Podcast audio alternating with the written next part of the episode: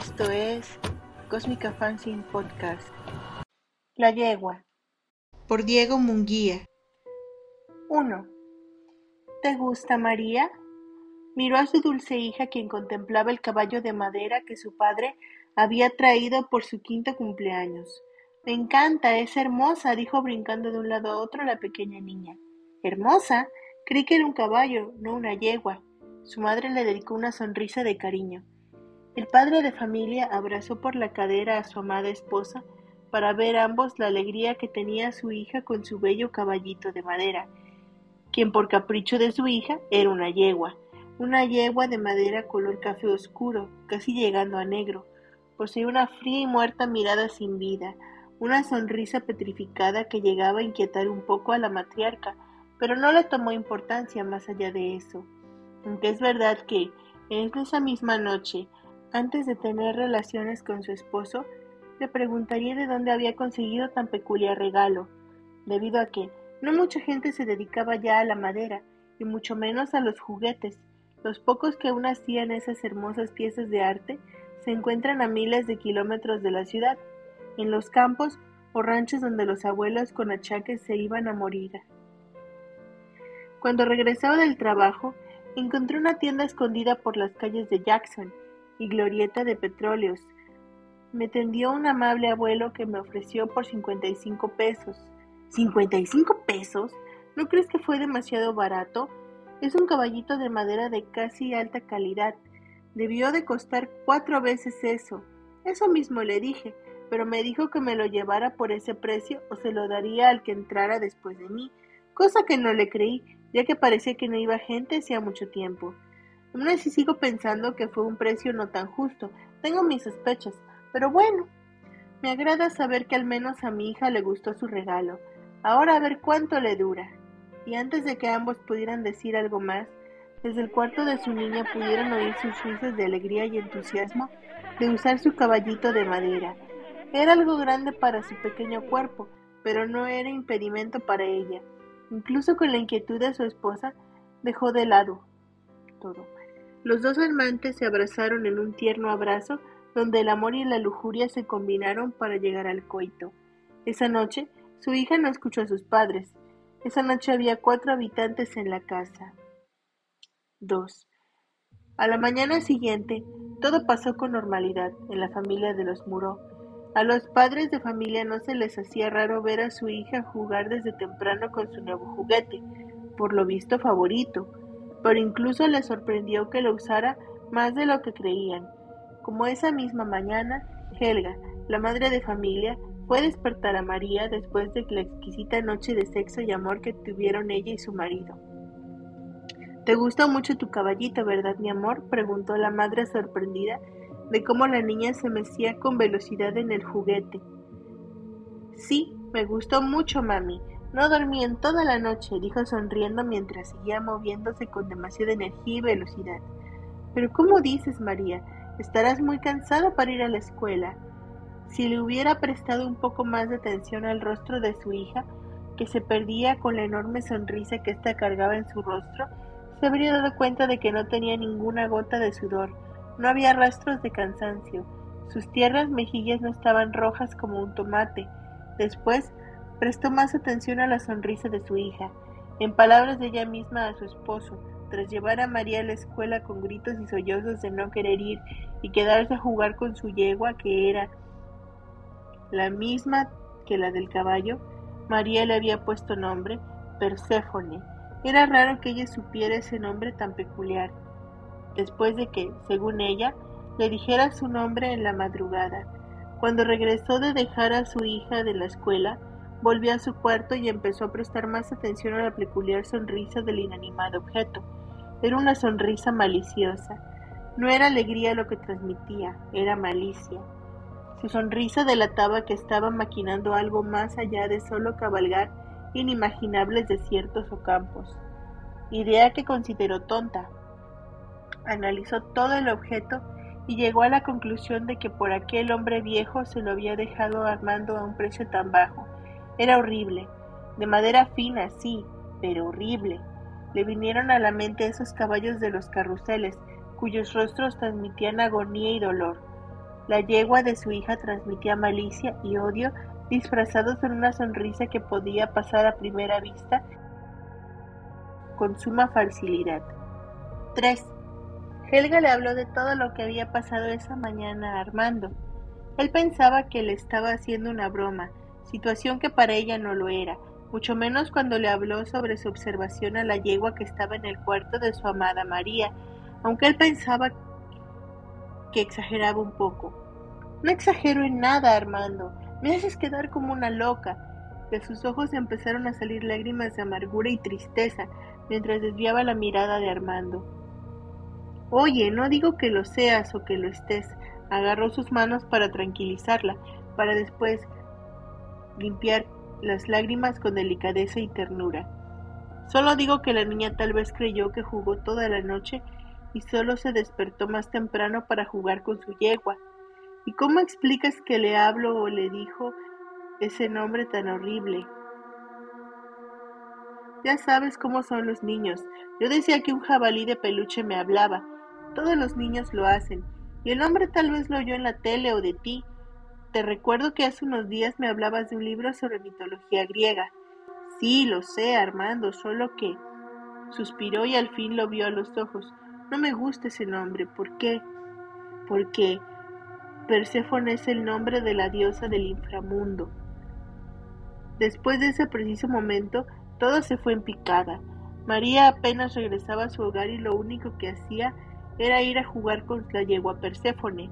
Ya no quería ir a jugar al parque, no quería ver a Barney el dinosaurio en la tele, y mucho menos quería convivir con sus padres. Solo se la pasaba con el caballito de madera. Y Armando una vez, pensando que ya se estaba aburriendo de él, se sorprendió de que era todo lo contrario. María decía que Perséfone le contaba historias de personas que no despertaban nunca más. No era necesario pensar mucho a qué se referían esas sutiles palabras. Decía que se alimentaba de los temores de las personas y que ellas eran amigas. Armando, más asustado y consciente de lo que había dicho su esposa, prefirió recoger el juguete de madera como castigo y prevención de su propia hija. ¿Por qué? ¿Cuántas veces había oído decir a una niña de que su caballo de madera hablaba con ella y le decía cosas mucho más complejas que solo juegos de niños? Lo que pasaba con María y su juguete de madera era ya algo enfermizo, pero como había visto ya, esto solo era el inicio de algo retorcido, y, como la sonrisa de aquella yegua con un nombre antiguo como su madera, malicioso, incluso llegando a lo macabro. 4. Una flama de color verde se encontraba en medio de un círculo de piedras, rodeado de árboles grandes, muertos y retorcidos. El ambiente era frío y espectral, como los que había en los cementerios antiguos donde las tumbas empezaban a desaparecer junto a los nombres de los enterrados. Armando se acercó a la sombría fogata. Era como ver el caldero de una bruja o estar rodeado de las flamas de un villano de Disney. Pero esto no era una película animada, no. Era un sueño, era una maldita pesadilla. Cuando prestó atención del combustible que alimentaba el fuego, soltó un grito de completo horror. Eran los cuerpos sin vida y desnudos de su hija y su esposa. Ambas estaban, no carbonizadas, estaban momificadas, secas, como si alguien o algo les hubiera drenado hasta la última gota de sangre y alma que había en sus cuerpos. Retrocedió para después vomitar en el árbol más cercano. Cuando regresó la mirada a aquel fuego infernal y le prestó atención a lo profundo de aquel bosque, de los árboles empezó a materializarse una sombra que no parecía humana, debido a que andaba en cuatro patas. En lo que debía ser su rostro, dos enormes ojos rojos brillaban como rubíes. Miraban fijamente al ya horrorizado Armando. Cuando el brillo enfermizo de aquellas flamas dejó ver lo que se acercaba con aquella brillante mirada carmesí, él trató de retroceder, pero las raíces de los árboles impedían el paso creando una barrera. Cuando volteó la mirada hacia atrás, brincó y gritó. Lo que estaba parado a unos pocos centímetros de él era un enorme equino de pelaje azabache, goteando saliva de color esmeralda y respiración similar a la de un animal moribundo o muy anciano. Cuando creía que había pasado una eternidad, aquel animal si es que lo era, habló. No. Su voz era femenina, pero muy similar a la de una anciana amargada y horrible. ¿Cómo sabes el nombre de mi hija? El sentimiento de miedo empezó a irse poco a poco y era reemplazado por enojo y coraje. No te metas en mi camino, despreciable paleto. Dime, ¿dónde está María? La bestia empezó a correlar a Armando, más en la barrera de raíces de árboles que impidieron antes huir a este mismo. Y tu hija es mi comida después de 55 años. La bestia se paró en ambas patas traseras para poder dar un pisotón con las delanteras en el pecho de Armando. Cuando este último sintió la potente fuerza y dureza de los cascos, despertó. Alterado y con la respiración agitada, se tocó el pecho. Sentía que le iba a dar un paro cardíaco. Apenas tocó las yemas de sus dedos la tela de su playera para dormir, sintió un enorme dolor. Fue al baño lo más pronto posible sin ver que su esposa ya no estaba acostada a su lado. Se quitó la playera y se acercó al espejo arriba del lavabo. Miró con horror dos marcas de un pisotón en el mismo sitio donde en su terrible pesadilla aquella bestia horrible se lo dio. Fue a buscar a Helga y María. Ambas estaban en el cuarto de la última. Helga lloraba a un lado de la cama de su hija. María estaba empapada de sudor y tenía la respiración de una mujer mayor, muy similar como el de la bestia. Mocos verdes salían de su nariz y no dejaba de temblar. Mami, quiero jugar con Perséfone. Ella me habla para jugar en el bosque. 5. Sin perder el tiempo, llevó a ambas al hospital. Apenas los médicos vieron las pésimas condiciones en las que venía María, se la llevaron de inmediato a urgencias. Ambos padres no podían creer que su hija estaba sufriendo a más no poder, y a ambos se les vino a la mente que todo inició cuando Armando compró el caballo de madera, pero era ridículo. Armando no lo creía. Tenía aún visibles las horribles marcas de la bestia que lo había atacado en su pesadilla. Helga volteó a verlo. Él vio cómo su hermoso rostro había perdido toda la belleza que una vez pudo reflejar en él. La juventud había partido como su hija a la sala de urgencias. En su lugar estaba la tristeza, desesperación y una cascada de lágrimas que tardarían en cesar, por lo menos en ese momento. Ambos tenían que ver la manera de poder salvar a la, la vida de su hija. Todo lo que inició con un simple cumpleaños se convirtió en una horrible escena digna de una película de terror. Armando agarró las manos de Helga e hizo que ambos se pararan. Helga en inicio no dejaba indicio de querer hacerlo. Incluso Armando sintió cómo se resbalaban sus manos. No podemos rendirnos, amor. Aún estamos a tiempo de poder resolver toda esta porquería y que nuestra hija viva. Pero ¿de qué forma? ¿Acaso es que no viste cómo está? Cada minuto que pasa la veo peor. Parece una anciana de 85 años, Armando. Mi hija se está muriendo por ese ese condenado juguete de madera. Debí deshacerme de él cuando tuve la primera pesadilla con esa cosa. El rostro de Armando empezó a dibujar una mueca de shock y terror. Su cerebro conectó con la horrible herida que tenía en el pecho con marcas de los cascos de ese monstruo en forma de yegua. ¿Cómo que pesadilla? Helga, por amor de Dios, dime qué pesadilla. No lo recuerdo, Armando. Y no pienso forzar mi cerebro a revivirla. Fue tan horrible todo ese escenario perdido en el tiempo, y en todo caso no sería necesario. La manga de su pijama se empezó a enrollar para arriba y dejó mostrar una horrible cicatriz, igual o peor de asquerosa que la de Armando. Eran las marcas de una mordida sumamente repulsiva y horrenda. Se podía apreciar que, estaba seguro que fue lo que atacó a su esposa e hija, le habían perforado unos largos dientes y por tu rostro puedo imaginar que a ti también te atacó Perséfone. ¿Por qué debemos seguir llamándolo por su nombre? Si es que ese es su nombre, claro. Es claro que quiere que le llamemos así. No tiene nombre esa cosa. Es horrible y antigua, y por lo que vi, es probable que solo toma esa forma de yegua para que podamos apreciarla a pesar de ser horrible. Me temo que si nos mostrara que ¿Qué esconde en ese segundo disfraz, el primero en el caballito de madera, si hay algo peor de lo que nos atacó? Pero ¿por qué quiere a nuestra hija? ¿Por qué a nosotros? ¿Crees que lo sé todo? Solo son teorías lo que digo. Todo esto no tiene sentido, Armando. Estoy tan espantada como tú, si no lo parece. Estoy triste de que mi hija está muriendo por cada segundo y esa cosa esté devorando su alma y vida como si un buffet chino fuera. En ese entonces había vuelto a llorar.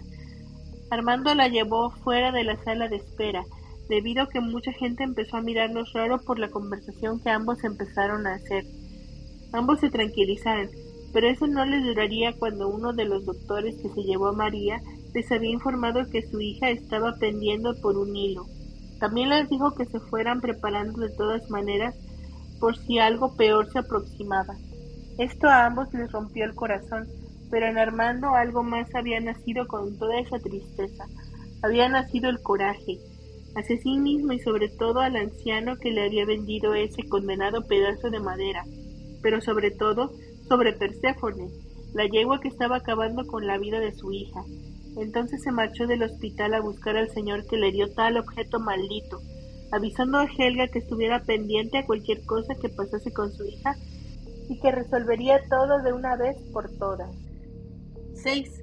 No prestó atención cómo había dejado el auto arriba de la banqueta y en una posición que podrían considerar ilegal, pero no le importaba ya nada más que su hija. Regresó a la misma tienda donde le habían dado el caballito de madera gritando, no exigiendo a lo que se le atendiera. ¡Alguien que me atienda! ¿Por qué tanto ruido?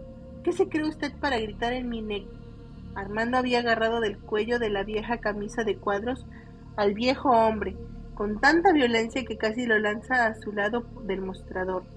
Dígame por todos los ángeles en el cielo, ¿Por qué diablos me vendió ese maldito caballo de madera? El anciano no dijo nada. Su mirada estaba perdida en la suya. Era como si su mente se hubiera desconectado apenas Armando le hizo las preguntas. Antes de que Armando lo zarandeara y muy probablemente golpeara si no decía algo más, empezó a llorar.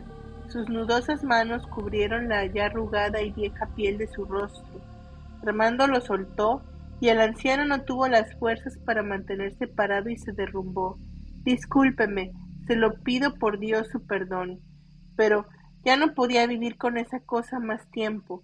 El viejo no dejó de llorar y mucho menos había conectado la mirada a él. Me torturaba, señor. Se lo juro que no quería que pasara algo malo, pero esa yegua casi me mataba aquel día que vino a mi tienda.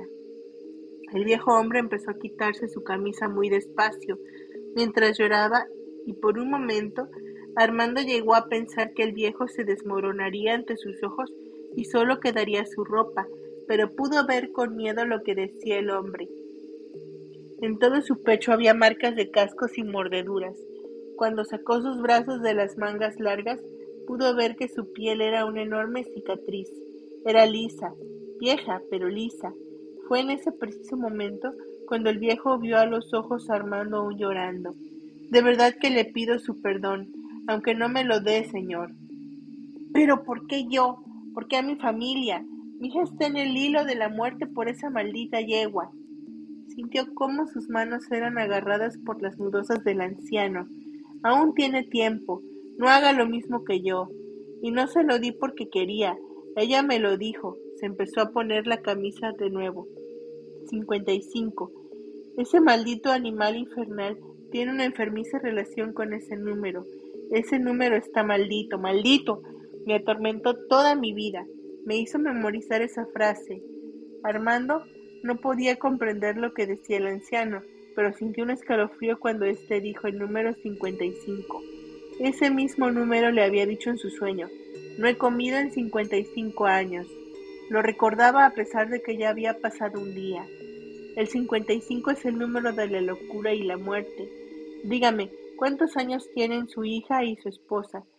¿Y eso qué le importa? Mi familia está en peligro. Esa cosa ya atacó a mi familia. Lo que más amo en este mundo está en peligro por un anciano que no pudo detenerla. 55 años me atormentó esa bestia. Eso ya me lo dijo, viejo loco. Mi esposa tiene 25 y mi hija 5 años. Y si quieres saber más, yo tengo 25. No podría creer que le había contestado la pregunta.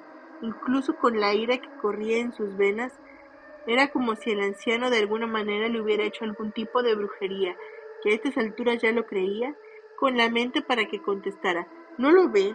Usted y su familia están sellados por el 55. Sus edades suman 55 años. Volvió a romper a llorar. Se paró como pudo y empezó a caminar atrás del mostrador y dirigiéndose de donde salió. De verdad que aún tiene tiempo. Su hija no tiene ninguna enfermedad extraña. Ella está perdiendo su alma y está siendo consumida por Perséfone. Y si no hace nada, irá por su esposo y usted sufrirá lo mismo que yo por 55 años si es que usted también lo mata. Armando ya no pudo decir nada. Estaba en shock por lo que había dicho el viejo. Empezó a tener todo en su mente de golpe y comprendía las deprimentes palabras del Señor. Decidió mejor irse y dejarlo solo con su pena, a pesar de que quería correr para poder deshacerse lo más pronto posible de aquella entidad con nombre de una antigua diosa griega, no podía. Pudo salir de la tienda caminando lentamente. Apenas salió, la puerta cerró con un tocar de la campanilla que daba aviso al dueño quién salía o entraba. Un estridente sonido provino de esta. Era un disparo, y Armando comprendió que el anciano se había suicidado con un arma de fuego. 7. Helga le había marcado a Armando para informarle que le dijeron que María cada vez estaba peor y que los médicos no podían hacer nada por ella más que dejarla en una habitación para que pudiera morir en paz y que le permitieran estar con ella si lo deseaba. Armando pudo percibir la tristeza que su esposa transmitía en su voz. Eso, en vez de ponerlo aún más melancólico de lo que ya estaba, solo hizo que la flama del coraje se intensificara más, tomando la decisión que destruiría ese objeto condenado de una vez por todas. Así que puso rumbo a su hogar, donde aquella entidad lo estaría esperando. 8. Apenas llegó a su casa, pudo sentir la energía sumamente pesada.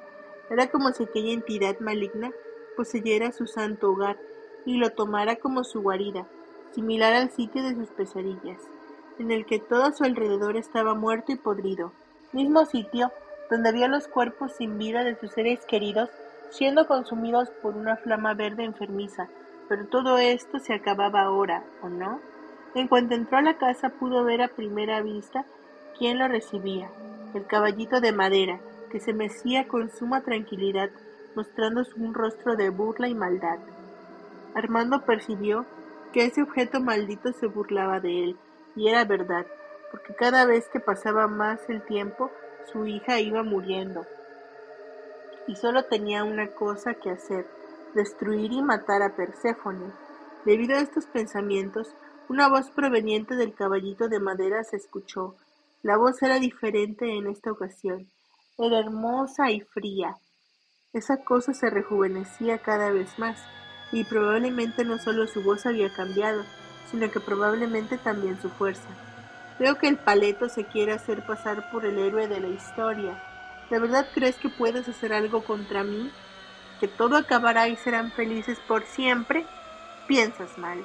Los seres de tu tipo se creen todo lo que los imaginadores les dicen en los libros. Nada es un cuento de hadas. Esta es la vida real. Yo soy real, tan real como tú. Te dije que me dejaras y me dieras lo que quería, pero creo que quieres terminar como ese anciano insolente que pensó lo mismo que tú. Ahora está vagando en el limbo junto a Homero y Dante, sin poder ver a su esposa e hijo, y a ti ese futuro te espera. El caballo se dejó de mover. En su lugar la madera se empezó a agrietar y romper. De ella empezó a sobresalir lo que en su pesadilla vio, solo que en este caso estaba despierto. Y salió la terrible yegua, de dos metros con cincuenta y cinco centímetros. Era más horrible que en ese plano de la existencia. Sus ojos rojos eran aún más intensos, como su pelaje que, aunque era hermoso, no hacían justicia al horrible rostro y hocico que Armando veía. Petrificado en el umbral de su puerta, no pudo pronunciar ni un sonido, ni un movimiento. Y todo su plan de lanzar el juguete de madera, que ahora era un ser de carne y hueso, se había ido como el agua al drenaje. Y aunque no lo estaba viendo y siquiera estaba cerca de ellas, sabía que tanto Helga como María ya estaban muertas, su hija muriendo exigiendo cabalgar en Perséfone, y su esposo muriendo de alguna manera desagradable. La yegua se acercó a él casi pegando su cara y su horrible hocico, donde exhalaba un aliento caliente. Sus piernas temblaban como gelatina. Armando empezó a arrepentirse de haber comprado aquel caballito de madera, de haber pisado aquella tienda del anciano que se había volado los sesos esa misma, de tan solo pensar que ese objeto sería un hermoso regalo para su hija, pues este era el fin de la familia Muró, condenada por la presencia de la yegua de los bosques oscuros de Populos Arcanum.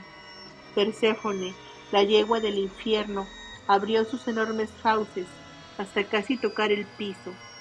Ahí fue donde lo devoró, pero no para alimentarse de él, sino para deslizarlo hasta lo más bajo de la locura humana, lo que muchos llamarían la rata de pánico. Solo pudo oír las últimas palabras de esa cosa. La locura será tu paga por haberme retado, paleto asqueroso. 9. Los oficiales del pueblo de Populus Arcanum habían llegado a la casa de los Muró y pudieron encontrar a Armando gritando y meciéndose desnudo encima del caballito de madera de su hija muerta. No solo iban a buscarlo, venían a informarles que su esposa había muerto por un ataque al corazón por ver a su hija muerta. Los oficiales se llevaron al manicomio al hombre al hospital mental del pueblo de Sacramento, donde pasaría el resto de su vida gritando el nombre de sus seres queridos y de una tal Perséfone. Ellos mismos agradecieron y se lamentaron porque solo eso había pasado, sin contar la escena que vieron en su casa, porque mucha gente que pasaba por esas circunstancias se rompe a tal punto que se vuelven unos lunáticos adictos a las películas snuff y al sexo con cadáveres, mientras el caballito de madera había desaparecido. No hubo rastros de él hasta unos días antes del suicidio de Armando, después de cinco años de la muerte de su hija y esposa. 10. La habitación 219 del Hospital Mental para la Cura de Enfermedades Psiquiátricas estaba tapizada de un sinfín de números 55 y el nombre de la diosa griega Perséfone, hasta el 18 de diciembre de 2022. Después de la pandemia mundial, el paciente Armando Reyes Muró, quien había perdido la cabeza tras la muerte de sus familiares, se había quitado la vida cortándose las venas. Los enfermeros que acudieron esa vez siguieron con horror el cuerpo sin vida, con un horrible rictus sombrío que tenía plasmado en su rostro. Se había sacado los ojos, probablemente después de cortarse las venas, y en las paredes estaban escrito con sangre un nuevo mensaje con letras grandes. La yegua regresó. Alejen a sus hijos de ella. Nadie sabía a qué se refería el paciente, pero lo que sí sorprendió a todos fue un hermoso caballito de madera que estaba en la habitación de éste. Nadie sabía cómo aquel bello objeto había llegado a aquel sitio, y más quién se lo pudo haber mandado. Uno de los enfermeros se lo llevó a casa después de dar el informe del suicidio de Armando y llevar su cuerpo a la morgue. Pobre alma desgraciada, no estaba consciente que como Armando y muchos más padres alrededor de los tiempos serían acosados por la yegua de la oscuridad, la yegua que condenó la existencia de un padre de familia por querer ver feliz a su amada hija. Pero aquel enfermero se daría cuenta alrededor de los días, cuando se lo regaló a su propio hijo de cinco años, iniciando el ciclo nuevamente.